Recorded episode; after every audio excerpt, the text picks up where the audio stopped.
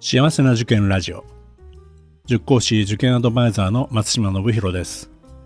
この番組は学校の先生や在校生専門家の方をお招きしてお話を聞くなど幸せな受験を目指す保護者の皆さんや受験生を応援するラジオです。ポッドキャストと Voicy の通常の配信は水曜日と土曜日です。時々他の曜日でも配信しています。それでは今日もよろしくお願いいたします。今回は青山学院横浜 A 和中学校高等学校の広報部長でいらっしゃいます相田健二先生にお越しいただきました。相田先生よろしくお願いいたします。よろしくお願いいたします。では先生早速ですけども自己紹介をお願いいたします。はい、えー、今ご紹介いただきました青山学院横浜 A は中学高等学校広報部の部長をしております相田と申します説明会や、えー、外部のイベント等で、えー、お会いしたことがある方もいらっしゃるかと思います。えー、私は、えー、英語科の、えー、教員でございまして、えー、今年は中学校2年生と、えー、高校3年生の授業を今、えー、持ってます。えー、学校では、えー、部活動、えー、YWCA という、えー、ボランティアをやったりですとか、えー、福祉活動をする、えー、クラブの顧問もしております、えー。今日は短い時間ですけれども、よろしくお願いいたします。はい、先生、ありがとうございます。先生、あの香港に来てからどのくらい経つんですか？あ、えっ、ー、とですね、9年目になります。あ、9年目なんですね。はい。はい、えー、それまでは他の学校さんとかにもいらっしゃったんですか？あえっ、ー、とですね、実はちょっと学校はここが初めてでして、はい、ちょっとまた全然違う仕事をしていたんですけれども、あそうなんですね。はい、まあ、大学の時にあの、教員免許も持っておりましたので、はい、いつかやってみたいなというのもありまして、はい。また別な機会でそのお話は 伺いたい。ぜひ、はい、はい。ありがとうございます。はい。お願いします。はい。えー、今回はですね青学栄養さん初めてのご出演ということなので、まあ、基本的なところからちょっとお話しいただければと思います。まず学校の歴史になりますけれども、えー、本校は1880年にですね、あの明治13年になりますけれども、アメリカ人の、えー、宣教師のブリテン先生という人がですね、方が、えー、山手の地に、えー、ブリテンスクールという学校を、えー、始められました。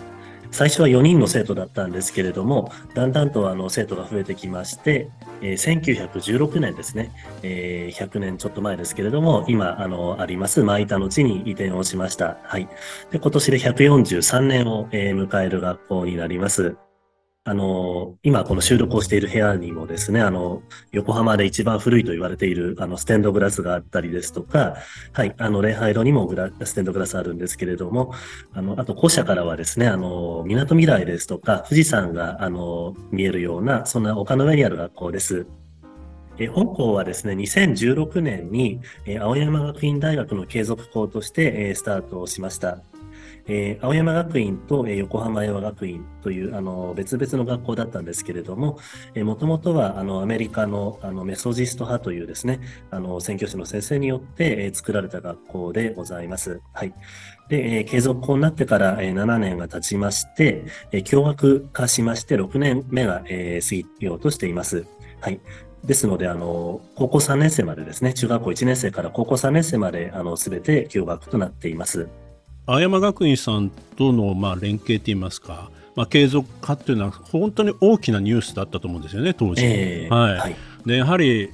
まあ、先生もその当時からもういらっしゃったわけなので、まあ、その前のところと、まあ、今に至ってやっぱり学校の雰囲気ってのは変わりましたか？そうですね。私があの入った当初はあの女子校でしたのであの本当になんていうんですかね、こう面倒見がいい、あの、先生が多くいて、で、あの、生徒と教師の距離もかなりこう近いと言いますか、あの、そういう感じだったんですけれども、まあ、あの、その良さも残しつつですね、やはり、あの、共学校になりまして、あの、男子も入ってきてということで、あの、そうですね、校則も変わったりですとか、はい、はい、はい。あと、あの、給食なんかもですね、あの、補食といって、あの、自動販売機が、給食があるんですけども、それに加えて自動販売機を置いてですね、あの、プラスで、あの、食べたい子は食べられるですとか、はい。まあ、ちょっとずつ、あの、変わってはきています。やっぱり男の子、男子が入るとだいぶね、変わりますよね。当たり前のことなんですけど。そうですね。やはりあの雰囲気がガラッと変わりましたね。元気な子もいますし、はい。はい、まあ、おとなしい男子もいるんですけれども。はいはい、はい、まあ、イベントとか行事なんかもね、だいぶ変わったんじゃないかなと思うんですよね、雰囲気はい。それからあの、まあ、継続になったということで当然、まあ、リスナーの方も気になるところではあるんですが、まあ、青山学院大学の進学についてはどんな感じなんですか？はい。えっ、とですね、あのー、今年の、えー、春ですね、えー、72%の子があの基準をクリアしました。はい。で、えー、そのうちのですね、あの、まあ、111名クリアしたんですけれども、えー、92名が、えー、青山学院大学に進学をしました。はい。割合としては6割くらいですかね。はい。まあ、これはこの先のことはちょっとわからない部分もあるかと思うんですけども、はい、この率が上がっていく可能性ってもあるんですかね？まあ、そうですね。当然、あの、基準をクリアしますと、あの青山学院大学に進めるあの権利といいますかはあの持てますので、はい、はい、あのみんなが頑張ってみんなが 全員が基準をクリアするということであればもちろんその可能性は高まっていくかと思います。なるほどね。はい。わかりました。ありがとうございます。はい、それからまあ連携の中には当然その大学へのこうまあ訪問って言いますかね。はい。あの授業を受けたり大学の授業を受けたり、それから大学の先生がいらっしゃったりする出張授業なんかもあるかと思うんですが、はい、まあそういったところもかなり、あの豊富に、えー、積極的に行われている感じなんですか？そうですね。あの、年間ですと20回くらいですかね。あの、学問入門講座という、あの、講座がありまして、あの、渋谷のキャンパスですとか、あの、相模原キャンパス、あの、お邪魔して、えー、実際に大学の先生がですね、あの、模擬授業といいますか、をしてくださるというのがあります。はい。あの、高校1年生から出られますので、あの、学部選びですね。要するに、例えば、あの、経営学と経済学の違いとかですね、はい、あの、そういったところ、あの、を、まあ、高校1年生からこう、体感できるといいますか、実際にあのキャンパスで足を踏み入れますので、はい、大きな教室で授業を受けるということができます。はい。あとは、あの、出張講義ということで、えー、年に1回ですかね、あの、大学の先生がいらして、あの、講義をしてくださる機会もございます。なるほど。他にもあれですかね、あの、ちょっと、あの、拝見したところ、あの、部活動なんかでの連携なんかもあるんですかね。えー、そうですね。あの、特に外部のコーチという、あの、ことが最近結構、あの、世の中的にも、はい、はい、ありますけれども、あの、大学の先輩ですね、あの、学生さんをお願いしまして、あの、指導をしていただいている、えー、クラブもあります。はい。例えばあのサッカー部ですとかは、あの大学の大学生が来てですね、あのグラウンドであのコーチといいますか指導をしてくれるので、まあ本当にあの自分たちの数年後の姿というかですね、あの先輩方にあの指導をいただけるという、まあそういうチャンスもございます。青学さん今スポーツでも結構有名ですからね。そうですね。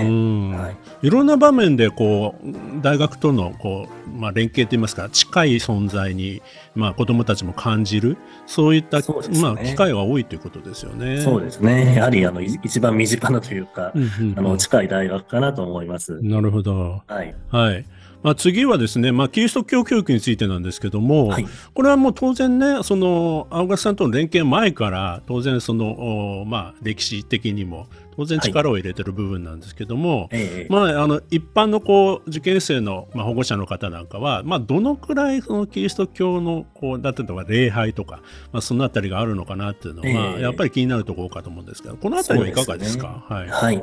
あの実際にですねあのクリスチャンのあの生徒というのはほとんど、まあ、いないと言いますかすごい少ないですしあの先生方もですね私もあの違うんですけれどもクリスチャンの先生はあのそんなに多くはないです。はい。ただ、あの、やはり、あの、そのアメリカから、冒頭申し上げたアメリカから来た、あの、先生が作られた学校ということで、まあ、キリスト教主義ということで、えー、道徳の授業の代わりにですね、あの、聖書の授業というのが週に1回、うんうんはい、6年間通してあります。はい。で、あの、まあ、これは、あの、もちろん聖書について学ぶあの機会もあるんですけれども、まあ、キリスト教の価値観とか考え方ですね、そういったことを学んで、あの自分の人生に生かしていくというようなあのことをまあ目的としています。はい。